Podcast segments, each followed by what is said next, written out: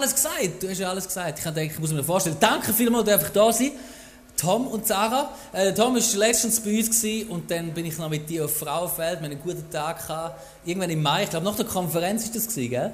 Nach der Konferenz. Und hätte bei uns Celebrations gesagt, ihr habt so einen coolen Pastor und ihr habt so eine gute Pastorin. Wir haben an der Konferenz ich mache noch so ein kleines Projekt nebenher, auch noch äh, so eine Teaching-Plattform. Dann habe ich alle Leiter angeschrieben von allen ICFs. Ja, ich mache Videos, kleine Message, können das machen. Und dann haben eine von der ersten, die geschrieben hat, ja, ich bin dabei, ist Zara gewesen. Ja, natürlich, ich bin dabei. Und dann im Hallenstadion nebenzu haben wir Videos aufgenommen. Und dann habe ich so im Vorfeld noch geschrieben, ja, ich wäre euch mega dankbar, ich will euch challengen, das auch noch auf Englisch zu machen. Also Hochdeutsch predigen ist ja Genau, das eine. Und dann gesagt, hey, darf ich euch herausfordern, das auf Englisch zu machen? Ich verstehe es natürlich, wenn ihr das nicht macht, dann sagt Sarah mir so, ja, also ich versuch's. Und also sie hat zweimal, zweimal hat sie mich einfach weggeblasen auf Deutsch. Und ich denke, wow, so krass. Und dann auf Englisch. Und ich weiß deine Message bis heute noch. Das ist mir um den Nebel gegangen in Biel. Und äh, wie man, genau kenne ja Biel ein bisschen, Scotty vom ältesten Sohn wohnt da und dann, wenn du eben, du kennst das mit dem Nebel, von dem sind wir mega froh, ist heute schön Wetter, oder? Und äh, scheint die Sonne. Ich liebe es zum Predigen und äh, das ist eine Leidenschaft von mir. Ich bin seit zehn Jahren im ICF Pastor und mache alles Mögliche, aber eine von meinen Leidenschaften ist einfach, äh, Gottes Wort weiterzugeben. Und ähm, etwas Cooles ist, wenn wir dann, äh, wir tun ganz viel, haben sich auch gemerkt im, im ICF, wir ganz viele Themen. Wir haben ein Thema und dann suchen wir coole Geschichten und coole persönliche Beispiele und so. Und dann äh, hast du dort noch eine Geschichte und hast dort noch etwas nehmen und das liebe ich. Aber heute möchte ich etwas anderes machen. Heute möchte ich mit euch einen Bibeltext anschauen und ein bisschen aus dem Bibeltext heraus predigen. Weil das Coolste ist, finde ich, wenn wir nicht ähm, so Beispiele haben und dann Bibeltexte zu suchen, sondern wenn wir es andersrum machen können. Und das will ich heute mit euch machen. Und zuerst bete ich noch, dass wir einen coolen Sonntag dürfen erleben. Danke, Jesus, bist du da. Und wir möchten heute einfach unsere Ohren spitzen und unser Herz aufmachen. Wir glauben fest daran, dass du redest, auch heute noch, auch durch dein Wort, durch den Worship, jetzt durch die Predigt, durch die Gemeinschaft. Und wir bitten dich jetzt einfach, rede zu uns, wir hören auf dich. Amen. Weiß nicht, was du für Erwartungen hast an deine Sommerferie. Was hast du für Erwartungen an der Sommerferie? Mir ist es lang so gegangen, wenn ich zur Sommerzeit reingegangen bin, da bist du so ein bisschen auspowert vom Jahr und dann ist so mein Gebetsleben und mein Bibellesen so ein bisschen in den Keller gesunken. Du, je mehr Zeit du hast, desto weniger Zeit habe ich mit Gott verbracht. Ist mir lang so gegangen. Und ich möchte dich heute fragen, was erwartest du von dieser Sommerzeit? Ist einfach so ein bisschen, ja, ähm, ein bisschen relaxen, ein bisschen entspannen oder hast du andere Erwartungen? Vielleicht hast du Erwartungen, dass Gott dich gesund macht oder eben deinen Merli-Prinz schenkt oder finanzielle Fragen an Gott oder du suchst einen neuen Job. Was ist deine Erwartung an den Jesus? Wir haben vorher gesagt, Jesus ist der König von allen Königen. Und ich möchte heute aus Markus 11 ein paar äh, Verse lesen. Und wenn du die Bibel dabei hast, dann darfst du die aufschlagen oder dein, dein äh, iPhone führen, weil ich werde heute mit euch ein bisschen Bibel lesen. Weil ich habe äh, vor kurzem den Text gelesen und mir sind so ein paar Kronleuchten aufgegangen und gedacht, hey, so cool, die möchte ich mit euch teilen.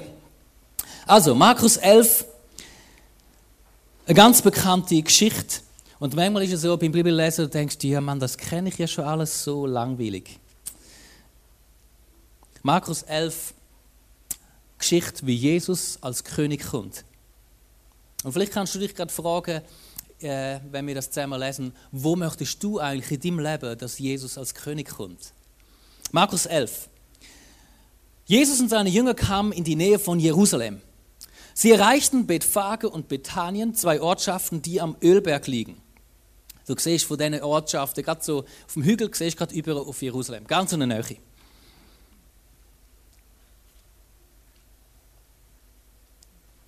Jesus schickte zwei Jünger voraus mit dem Auftrag, geht in das Dorf da vorne. Gleich am Eingang werdet ihr einen jungen Esel finden, der dort angebunden ist. Auf ihm ist noch nie jemand geritten. Bindet ihn los und bringt ihn her. Sollte jemand fragen, was ihr da macht, dann sagt einfach, unser Herr braucht das Tier, aber er wird es bald wieder zurückschicken.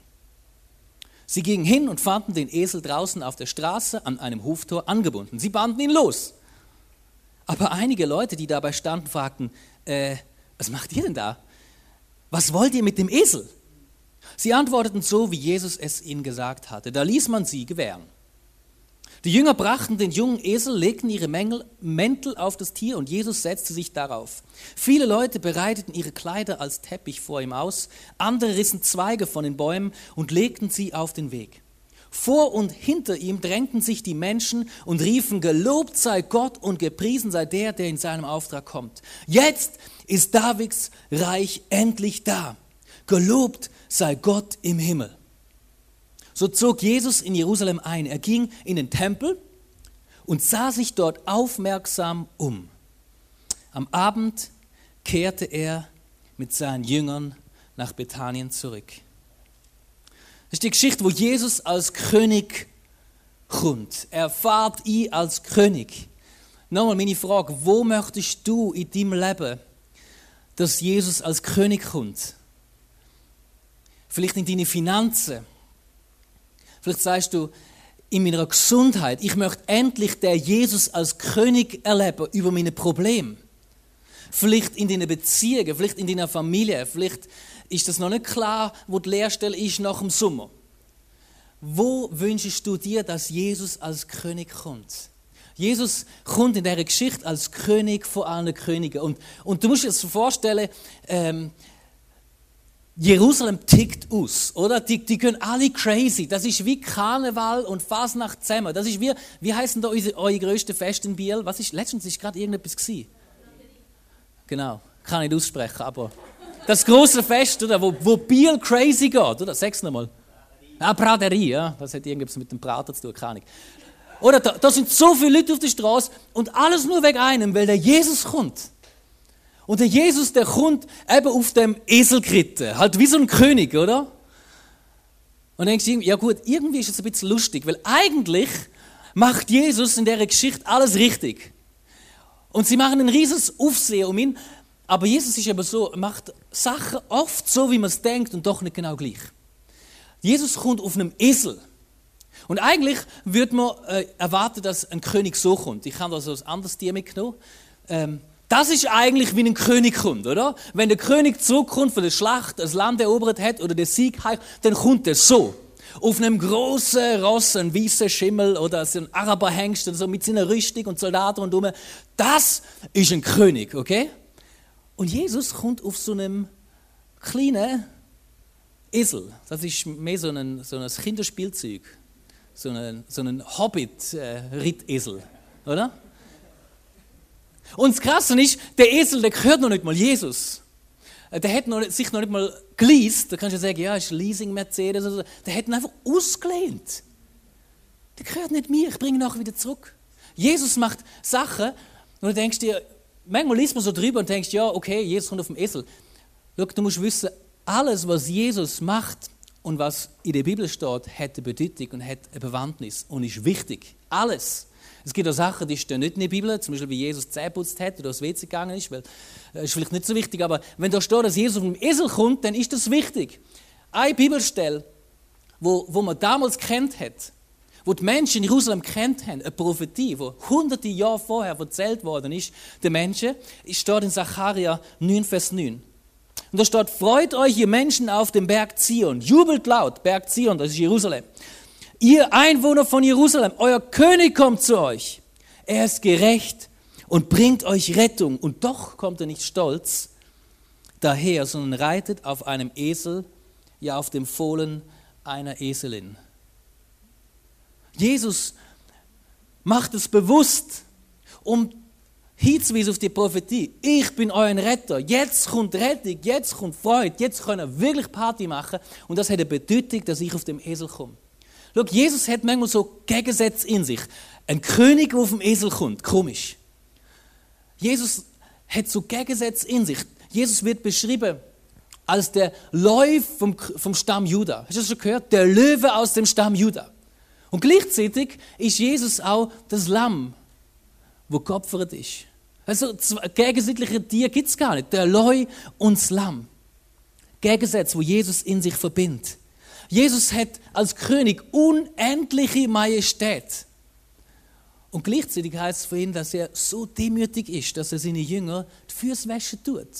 Wie passt das zusammen? Komisch, widersprüchlich. Jesus ist vollkommen gerecht. Er hat keinen Fehler gemacht, er hat keine Sünde gemacht. Und er bringt Gerechtigkeit. Er ist, Jesus ist Gerechtigkeit. Und das, das gibt mir wirklich Mut, wenn ich auf die Welt schaue und Nachrichten anschaue und denke, meine Güte, wer, wer bringt das mal alles in Ordnung? Unsere Welt, die die Hunde geht, die Kriege, die passieren, das Unrecht, das passiert. Wir wissen, Jesus ist der Richter. Er wird mal sagen, das ist richtig und das ist leider falsch gewesen. Aber gleichzeitig ist er nicht einfach ein Richter, sondern er ist auch gnädig. Er ist gnädig und sagt, hey, ich liebe dich. Egal was passiert ist, du darfst zu mir kommen. Egal was du falsch, egal wie schlimm es war, ich vergib dir, ich bin dir gnädig. Ein gnädiger Richter. Was für ein Widerspruch. Von Jesus heißt, er hat absolute Hoheit. Er ist der Höchste, das heißt, er sitzt zur Rechten von Gott. Und gleichzeitig sagt Jesus mal von sich selber, ich mache nichts. Ich mache gar nichts und ich sage gar nichts, außer dass es Gott mir gesagt hat. Er tut sich völlig unterordnen unter seinen Vater. So Gegensätze, wo Jesus in sich inne hat. Und ich möchte heute einen weiteren Gegensatz anschauen. Wir haben den einen mit dem Esel. Und jetzt kommt eine Geschichte, auf die will ich näher eingehen wo, wo wieder so ein Gegensatz kommt, wo so eine Geschichte, die hast du auch schon x-mal gehört wahrscheinlich und du denkst, hey, was ist das für eine krasse Geschichte, das passt so gar nicht zu Jesus. Auch im Kapitel 11 geht es nämlich folgenderweise weiter. Im Kapitel 11 ab Vers 16, am nächsten Tag. Sie kamen nach Jerusalem und Jesus ging in den Tempel. Dort jagte er alle Händler und Käufer hinaus. Die Tische der Geldwechsler und die Stände der Taubenhändler stieß er um. Er duldete noch nicht einmal, dass jemand irgendetwas durch den Tempelvorhof trug. Ihr wisst doch, was Gott in der Heiligen Schrift sagt, rief Jesus den Menschenmengen zu. Mein Haus soll für alle Völker ein Ort des Gebets sein. Ihr aber habt eine Räuberhöhle daraus gemacht. Nachdem die hohen Priester und Schriftgelehrten von diesen Ereignissen gehört hatten, stand ihr Entschluss fest, Jesus umzubringen. Sie fürchteten seinen Einfluss, denn seine Worte hinterließen tiefen Eindruck bei den Menschen. Am Abend verließ Jesus mit seinen Jüngern die Stadt. Jesus kommt am nächsten Tag wieder nach Jerusalem. Und jedes Mal, wenn ich die Geschichte gelesen habe, so aus dem Kontext rausgenommen. Dann habe ich immer gedacht, hey Jesus, was läuft mit dir? Was geht da ab? Hast du den Kaffee nicht gehabt heute Morgen? Das, das ist eine Geschichte, die passt so überhaupt nicht zu dem Jesus, wo ich kenne, wo, wo die Kranken heilt, wo, wo gnädig ist zu Menschen, wo, wo manchmal das Gefühl hast, der drückt beide Augen zu. Und Jesus im, im Johannesevangelium steht über die gleiche Geschichte, dass Jesus sich aus Seile eine Peitsche, eine Geißel baut. Kannst du dir das vorstellen? Er nimmt so ein paar Seile, knöpft die zusammen und dann haut er drin. Tja, tja, tja, im Tempel. Jesus dreht völlig ab und ich habe immer gedacht, Jesus, was läuft mit dir? Was ist, hast du schlecht träumt? Was ist los? Alles, was Jesus macht, hat eine Bedeutung. Und wenn du vorher aufpasst hast, und das ist mir das letzte Mal so inne, Jesus tickt nicht einfach aus. Jesus ist am Tag vorher in Jerusalem gewesen, ist als König gekommen. Und dann hat es geheißen, er geht den Tempel. Und er schaut sich alles ganz genau an. Er hat sich umgeschaut im Tempel. Und dann geht er wieder zurück auf Bethanien und übernachtet dort schön im Schatten unter den Bäumen irgendwo. Und überlegt sich die ganze Nacht, was mache ich morgen im Tempel? Das ist nicht, Jesus ist nicht austickt. Jesus hat das geplant. Macht die Sache nicht besser, weil wir denken, ja, aber hallo? Wenn es jetzt so emotionaler Ausbruch wäre, dann würde ich es ja noch verstehen. Habe ich ja manchmal auch, oder? Wenn ich Hunger habe zum Beispiel, oder wenn ich heiß habe oder zu kalt, dann ticke ich manchmal aus. Aber ist das noch geplant? Alles, was Jesus macht, hätte Bedeutung. Das findet im Tempel statt. Ich möchte ganz kurz etwas über den Tempel erzählen, weil wir haben ja nicht mehr so eine Verbindung mit dem Tempel. Das, wenn, es etwas um den Tempel geht, denken wir, ja, interessant. Ich meine, in Zürich gibt es keinen Tempel, äh, da gibt es auch keinen Tempel, äh, in Biel. Wir haben nirgendwo einen Tempel in der Schweiz, in Europa. Das kennen wir nicht so. Ich meine, da eben ICF Biel ist auch nicht wirklich ein Tempel, da ist eine Autogarage, wo jetzt da Celebration. Was ist die Bedeutung vom Tempel? Ich möchte ganz kurz dir erklären, was Tempel für eine Bedeutung hat. Wir kennen es höchstens noch so. Ich habe ein paar Bilder mitgenommen, äh, was wir so mit Tempel verbindet. Shopping Mall zum Beispiel, äh, Shoppingland äh, oder was gibt es noch für einen Tempel? Äh, so Stadion, da kommen viele Leute zusammen. Das sind so Tempelkonzerte, da kommt so ein bisschen Tempelgefühl auf. So Sachen, oder? Da kommen viele Leute, da sind Leute am Worshipen ihren Gott oder ihren Musiker. Wenn wir heute vom Tempel reden, dann fällt uns meistens so das Bild ein von der Klagemauer zu Jerusalem. Ich weiß nicht, ob du schon mal in Israel bist und sonst kennst du sicher die, die Bilder von dieser Mauer. Und da sind äh, die Leute am Betten, da kannst du angehen, kannst du dein Gebetsanliegen reinstecken. Und das sind so die letzten Steine, die übrig geblieben worden sind, äh, aber nicht wirklich vom Tempel, sondern so von der Aussen, Aussen, Aussenmauer vom Tempel. Aber das ist für die Juden ein extrem wichtiger Punkt. Da ist der Tempel. Warum ist der Tempel so wichtig? Ganz kurz, was heißt eigentlich Tempel? Ganz am Anfang, als Gott die Welt geschaffen hat, ist der Tempel der Garten Eden gewesen. Der Tempel ist dort, wo Gott wohnt. Gott schafft Mann und Frau und sagt, ich wohne mit euch zusammen im Tempel. Das heißt, dass er durch den Garten spaziert und redet mit ihnen. Gott und Menschen wohnen zusammen. Dort, wo Gott ist, dort ist der Tempel von Gott. Tempel heißt nicht anders wie, das ist Gegenwart von Gott. Dann ist leider die Sache passiert, wo Adam und Eva gesagt haben, ja, wir möchten es mal selber probieren, wie das ist, ohne Gott zu leben. Und Gott schließt den Garten ab und die Menschen müssen selber anfangen zu leben und selber anfangen, ähm, sich durchzuwursteln. Und dann ruft Gott das Volk Israel aus, aus Ägypten raus. Und sie gehen auf die Wüstenwanderung. 40 Jahre lang sind sie unterwegs, Camping. Ich weiß nicht, ob du campen gehst im Sommer. Die haben auch Zelte dabei. Sie gehen von einem Lager zum anderen, so 40 Jahre lang, nicht nur vier Wochen, 40 Jahre lang gehen sie campen. Und dort lässt sich Gott ein Zelt bauen. Das ist Stiftshütte. Oder es hat auch geheißen, Zelt vor der Begegnung. Gott hat gesagt, ich wohnen auch in einem Zelt bei euch. Am Rand vom, vom Zeltlager der Israeliten haben, haben sie das Zelt aufgebaut. Und dort hat Gott gewohnt. Und jedes Mal, wenn du hast zu Gott wollen, kommen und hast ein Anliegen gehabt, dann hast du nur müssen zu dem Zelt latschen und hast Mose gesagt, hey Mose, ich habe ein Anliegen an Gott. Und Mose ist reingegangen, das Zelt, und hat bettet zu Gott, dann ist wieder rausgegangen und hat gesagt, hey, das ist die Antwort von Gott.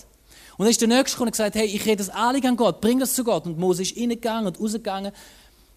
Der Josua, der Diener von von Mose, der ist immer in dem Zelt gewesen, musst du dir das vorstellen. Der ist nie aus dem Zelt raus. Er hat gesagt, hey, in der Gegenwart von Gott ist so gut. Und ich bin schließlich der Diener von, von Mose. Ich darf da sein. Der ist immer in dem Zelt gewesen. In der Gegenwart von Gott. Später hat dann der David gesagt, es kann doch nicht sein, ich bin jetzt da in dem Land, wir haben das Land erobert, wir wohnen da in Israel, im verheißenen Land und ich habe einen Palast und Gott wohnt immer noch im Zelt. Und er hat gesagt, ich will Gott einen Tempel bauen wo Gott wohnt. Und der Salomo hat nachher den Tempel bauen dürfen. Und dort drinnen ist die Bundeslade gestanden. Die ist schon im, im äh, Zelt gestanden, das ist die Bundeslade. Man hat gesagt, das ist der Thron von Gott. Andere haben gesagt, Gott, das ist der Schemmel von der Füße von Gott.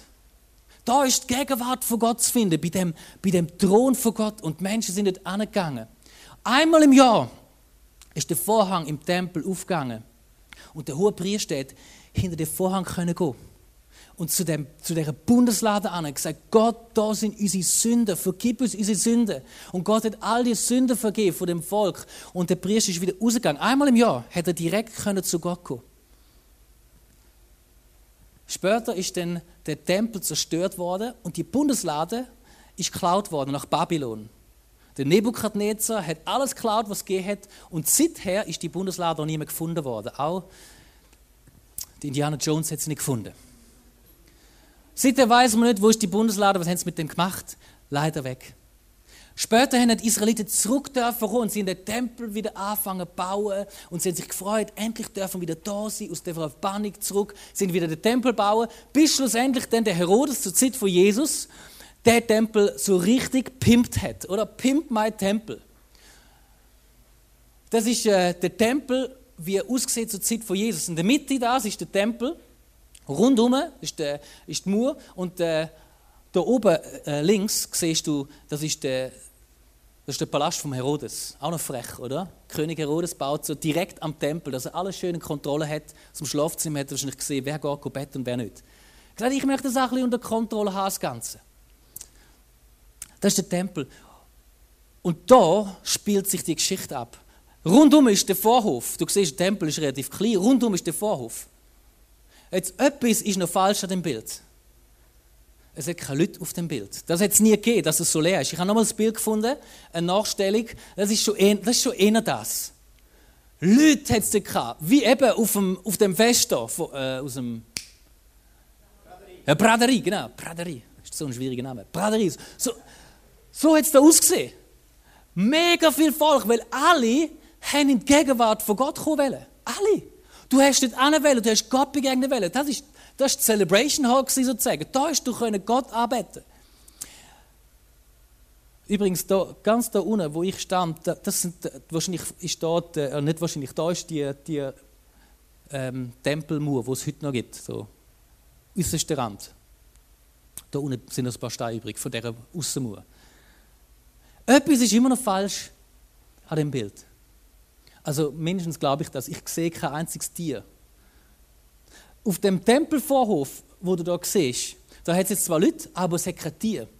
Jesus, es heißt da, Jesus tut Tiere raustreiben. Da hat man, du musst dir das vorstellen, wie an der Braderie, in dem Tempelvorhof. Da hast du können Kebab kaufen, da hast du können Zuckerwatte kaufen, da bist du dein Geld wechseln, da hast du können ein Rind kaufen, um es nachher opfern, da hast du können Tauben kaufen, da hat es ein riesen Jahr mehr gehabt auf dem Tempelvorhof.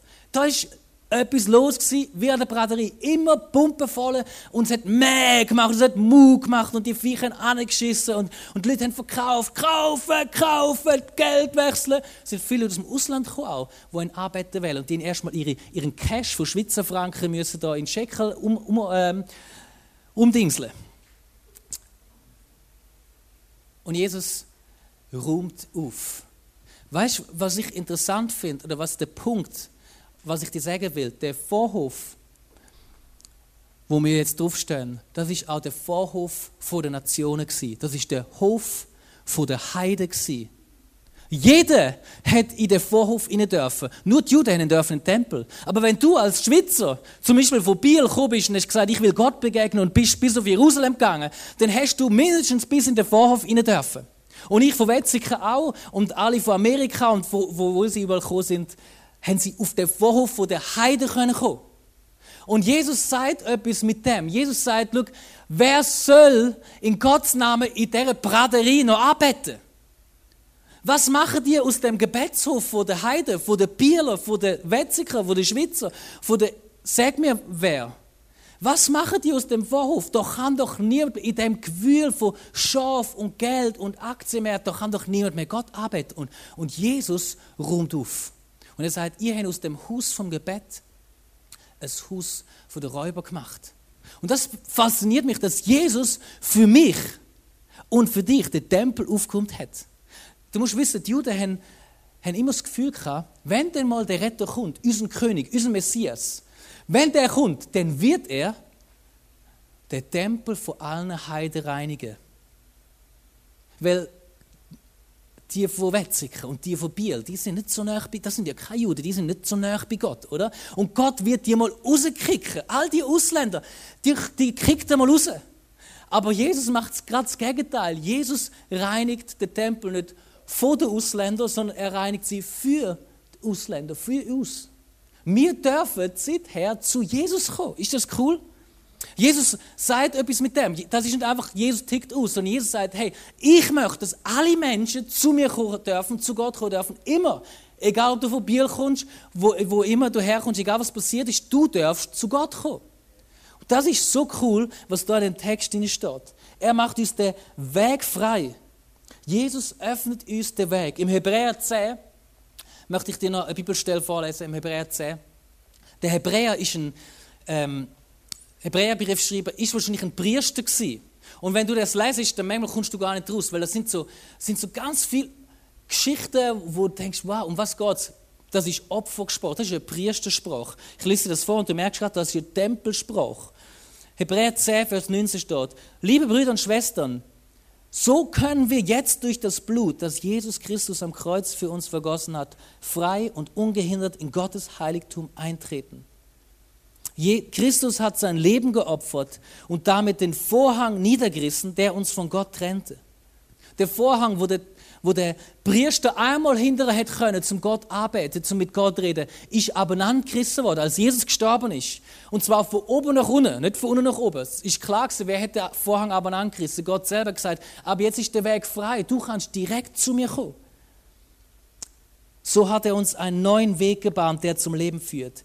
Er ist der hohe Priester und herrscht nun über das Haus Gottes, seine Gemeinde. Darum wollen wir uns Gott nähern mit aufrichtigem Herzen und im festen Glauben, denn das Blut Jesu Christi hat uns von unserem schlechten Gewissen befreit und unsere Körper wurden mit reinem Wasser von aller Schuld reingewaschen. Du kannst seit der Aktion, wo Jesus schon vorgegriffen hat, kannst du einfach zu Jesus kommen. Du kannst einfach zu Gott kommen. Du musst nicht mehr erst ein Jude werden oder du musst nicht erst irgendwie zum ICF dazugehören oder irgendetwas Spezielles machen oder wenn ich dann mal lang genug an Gott glaube und weiß, wie das geht und wenigstens mal ein Buch aus der Bibel gelesen habe, dann kann ich dann zu Gott kommen. Nein, du kannst einfach so, wie du bist, zu Gott kommen, weil Jesus gesagt hat, ich mache den Weg frei für dich. Du kannst immer zu Gott kommen. Immer. Ich möchte am Schluss eine Geschichte erzählen von einem verliebten Ehepaar. Also es gibt Ehepaar und es gibt verliebte Ehepaar. Einfach, ja. Das ist das Verliebte. Ja, das ist wichtig, gerade wenn man es da von, von äh, so Verkupplungssachen kann, das ist noch wichtig zu wissen. Es gibt Ehepaar und es gibt, das ist das verliebtes Ehepaar. Und äh, sie wohnen irgendwo zu Amerika und äh, zu Amerika gibt es viele coole Sachen. Etwas, was cool ist, sind Pickup-Trucks. Kann so einen mitnehmen. Das ist ein Pickup-Truck. Das Coole an so einem Pickup-Truck ist nicht nur zum Posten, du kannst auch wahrscheinlich hinten den Kinderwagen drauf schieben. Das ist einfach gut anmachen dann, mit Spannset. Äh, das Coole an diesen Pickup-Trucks ist, es hat vorne eine Sitzbank drin. Also nicht zwei Sitze, sondern du hast eine richtige Sitzbank. Du kannst durchrutschen, du kannst auch die ganze Familie drauf hocken. Sie würden sicher zu vierten noch reinpassen, so ein Pickup-Truck. Und, und das verliebte Ehepaar, die sind immer folgendermaßen durch ihre Stadt zu Amerika gefahren. Er am Steuer, so ähm, Arme unten und cruist so ein bisschen um. Und dann haben sie wahrscheinlich irgendwie Country-Musik laufen oder so, keine Ahnung. Und sie sitzt genau da. Er hat so, also nein, ich kann ja nicht so machen. Und er hat eine, eine Hand am Steuer und die andere hat er so um sie. Automatikgetrieben, da musst du nur Gas geben und bremsen. Und sie sitzt immer bei ihm da. Kannst du dir das vorstellen? Country Music und Take Me Home. Und sie hockt da in sie. Sie sind ein verliebtes Ehepaar, Mann. Verliebt. Und sie hockt immer da bei ihm. Eines Tages ist etwas unglaublich Schlimmes passiert. Auf einmal schaut sie sich an und merkt, irgendetwas ist nicht mehr so wie immer. Und sie sagt, Schatz, was ist eigentlich mit uns passiert? Was ist los mit uns? Was ist gegangen? Und er sagt, ich weiß auch nicht. Ich spüre es auch, etwas ist nicht mehr gut. Sie hat auf einmal gemerkt, dass sie nicht mehr bei ihm da im Arm sitzt, sondern sie sitzt ganz weit da hinten auf ihrem Bank am Fenster und schaut raus.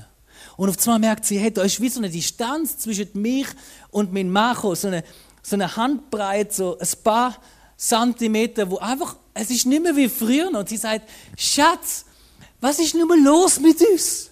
Und sie hat Tränen in den Augen, wie ich, das ist jetzt mehr Schweiß, Tränen in den Augen. Was ist los mit uns? Und er, wie es so ist, Männer brauchen ein bisschen länger, und überlegt und sagt, Schatz, ich weiß auch nicht. Aber eins weiß ich, ich hocke immer noch am gleichen Ort.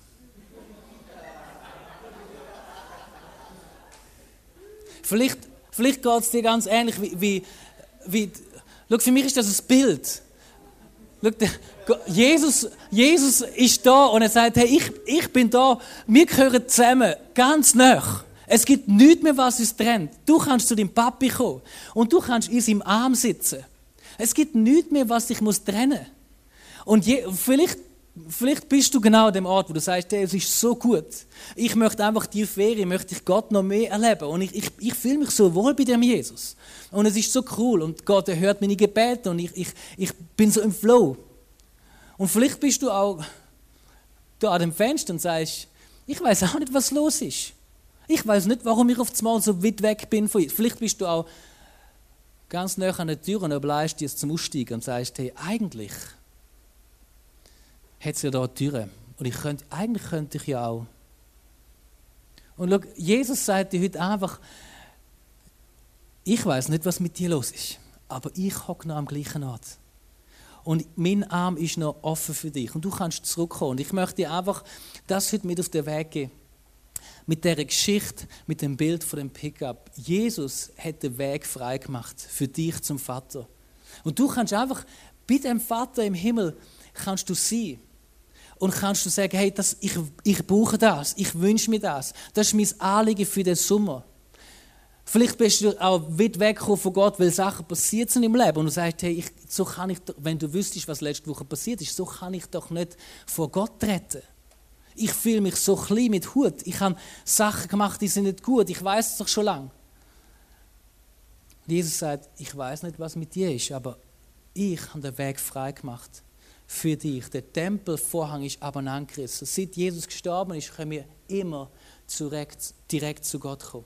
Ich möchte beten für uns, dass wir dürfen einen Sommer erleben, wo wir eben mit unserem Gott das Fenster, Country Music, whatever, durch, durch die Schweiz cruisen durch dein Leben cruisen, dass du nicht musst warten, bis etwas passiert. Schau, es ist, du bist ein Gebet entfernt davon, um wieder in den Arm von Gott zu kommen. Weil Jesus gesagt hat, ich habe den Weg frei gemacht für dich.